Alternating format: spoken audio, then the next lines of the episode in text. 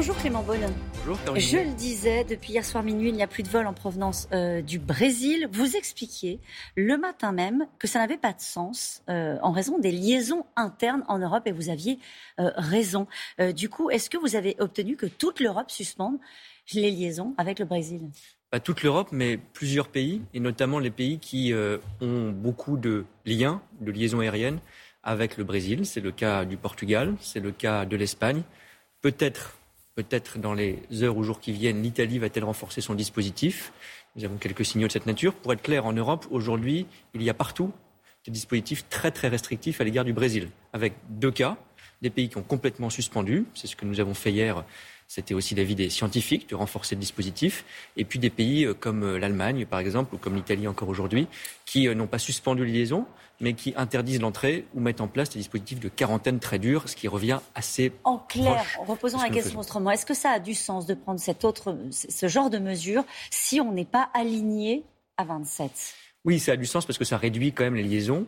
Et ce que nous disaient les scientifiques, c'est qu'il fallait aller vers un durcissement. On partait pas de rien. Il ne faut quand même pas dire qu'on était tout ouvert au Brésil. Depuis plusieurs semaines, depuis le mois de janvier, nous avions imposé pour le Brésil et un certain nombre d'autres pays, en fait tous les pays non européens, un motif impérieux pour voyager, un test PCR négatif vérifié à l'arrivée. Vous êtes pris de volet de bois vert quand vous avez expliqué qu'il y avait que 1000 personnes qui arrivaient euh, par semaine. Mais ça reste beaucoup. Parce que maintenant on nous dit, mais qu'allez-vous faire pour vos ressortissants? Donc vous voyez, il n'y a aucune, moi je l'assume, il n'y a aucune solution parfaite, il n'y a aucune solution sans inconvénient.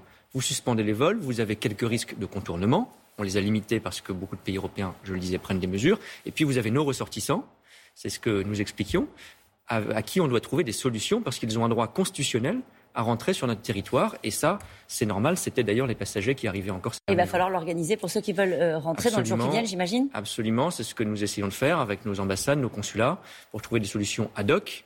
Il faut qu'il y ait une bonne raison, mais nos ressortissants ont un droit de rentrer sur le territoire et ça, peut, se faire pardon, par des vols particuliers ou euh, par des vols indirects. Si on, peut, on pousse cette logique euh, plus loin, l'Inde, par exemple, voit l'épidémie bondir de manière exponentielle. Rémi Salomon craint un variant indien. Il est très inquiet. Est-ce que vous pensez qu'il va falloir euh, songer à suspendre les vols en provenance d'autres pays à risque, comme par exemple l'Inde? D'abord, je le rappelle, c'est très important pour tous les pays non européens, ça vaut donc pour l'Inde.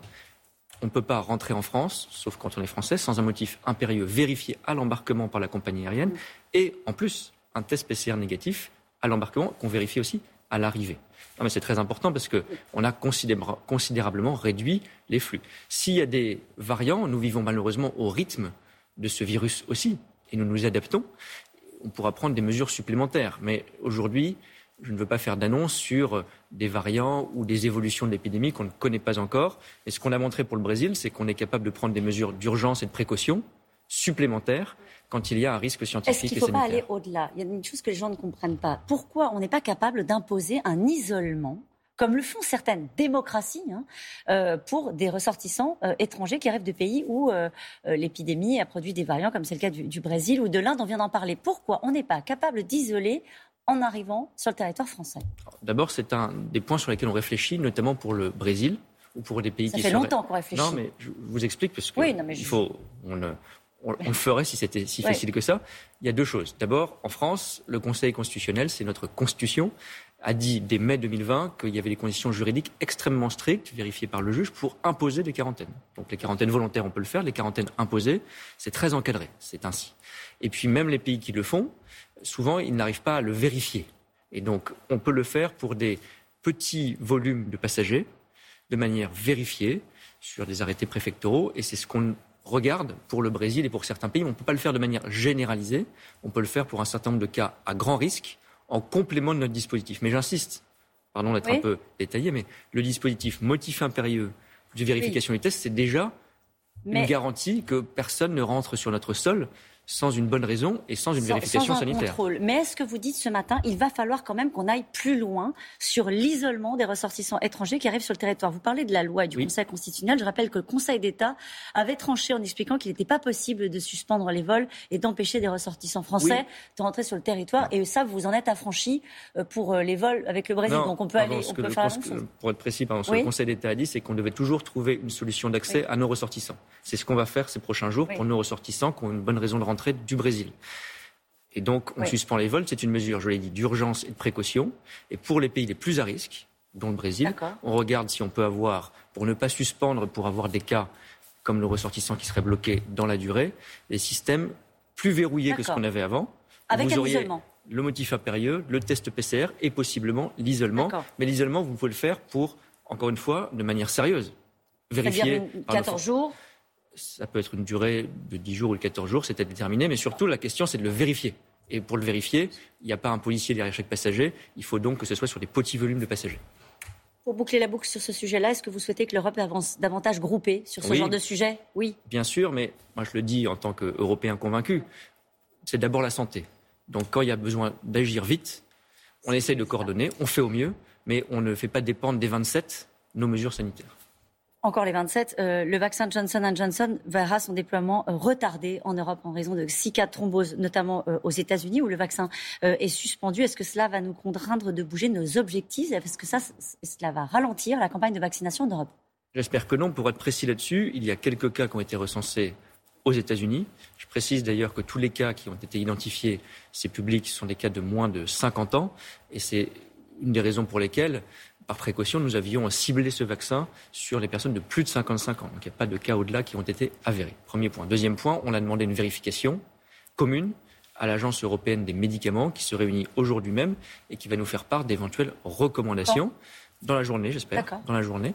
Et euh, nous avons reçu conformément aux objectifs, les 200 000 premières doses de Johnson qui ne sont pas encore administrées en attendant cet avis. Mais dans ce cas-là, précisément, on a l'air d'avancer groupé. Et puis il y a d'autres situations dans lesquelles chacun fait ce qui lui plaît. Euh, sur Sputnik, euh, avec la commande de la Bavière, hein, qui a commandé des vaccins euh, russes. AstraZeneca, alors on, prend des décisions communes quand il s'agit de les mettre sur le marché, mais ensuite on prend des décisions chacun de son côté quand il s'agit de les, suspendre. Est-ce que ça, c'est un, vous avez un regret dans la gestion de cette crise-là? Et est-ce qu'il faudra en tirer les leçons Bien sûr, j'ai un regret, c'est qu'il n'y avait pas d'Europe de la santé au début de la crise. Et d'ailleurs, je note le paradoxe que certains qui reprochent à l'Europe de ne pas faire assez, de ne pas faire de manière assez coordonnée, ne veulent pas lui donner les moyens d'agir plus. Moi, je suis pour qu'on ait une Europe de la santé qui puisse, sur des sujets comme ça, pas pour tout, sur des sujets comme cela, donner des recommandations, parfois des décisions communes qui nous permettent de réagir vite et groupés. Ce n'est pas encore le cas. On le fait sur l'achat de vaccins, on le fait sur les recommandations scientifiques, je crois que c'est important, pas encore sur tous les sujets. Est-ce que vous pensez que Thierry Breton a parlé trop vite quand il a évoqué une immunité collective à la mi-juillet? Non, je ne crois pas, parce qu'il a fixé un objectif qui, était, qui est à peu près dans ces eaux-là. Nous, on préfère raisonner de manière plus simple et de manière plus maîtrisée, c'est le nombre d'injections qu'on fait. Les 10 millions qu'on a dépassés, les 20 millions en mai et les 30 millions en juin. Euh, est-ce que vous avez des nouvelles du plan de relance européen, des 750 milliards? Oui. Ça arrive? Bah, J'espère bien. Ça arrive. nous, nous, attendons, sans rentrer dans trop de détails, mais c'est important, nous attendons une décision euh, de la Cour constitutionnelle allemande et nous attendons encore la ratification d'une dizaine de parlements. je sais que c'est long. Ça va trop, trop lentement. je suis d'accord, mais là aussi, il faut qu'on soit cohérent. Moi, je suis pour une Europe plus rapide. Il faut accepter que dans certains cas, elle ait donc plus de pouvoir pour être plus rapide. Il faudra aussi en tirer des leçons pour l'après-crise. Mais je tiens aussi à préciser qu'on a 100 milliards de plans de relance français qui intègrent de l'argent européen. Et là-dessus, on n'a pas pris un jour de retard. On a même commencé à décaisser pour 25 milliards ce plan français qui sera soutenu par l'Europe.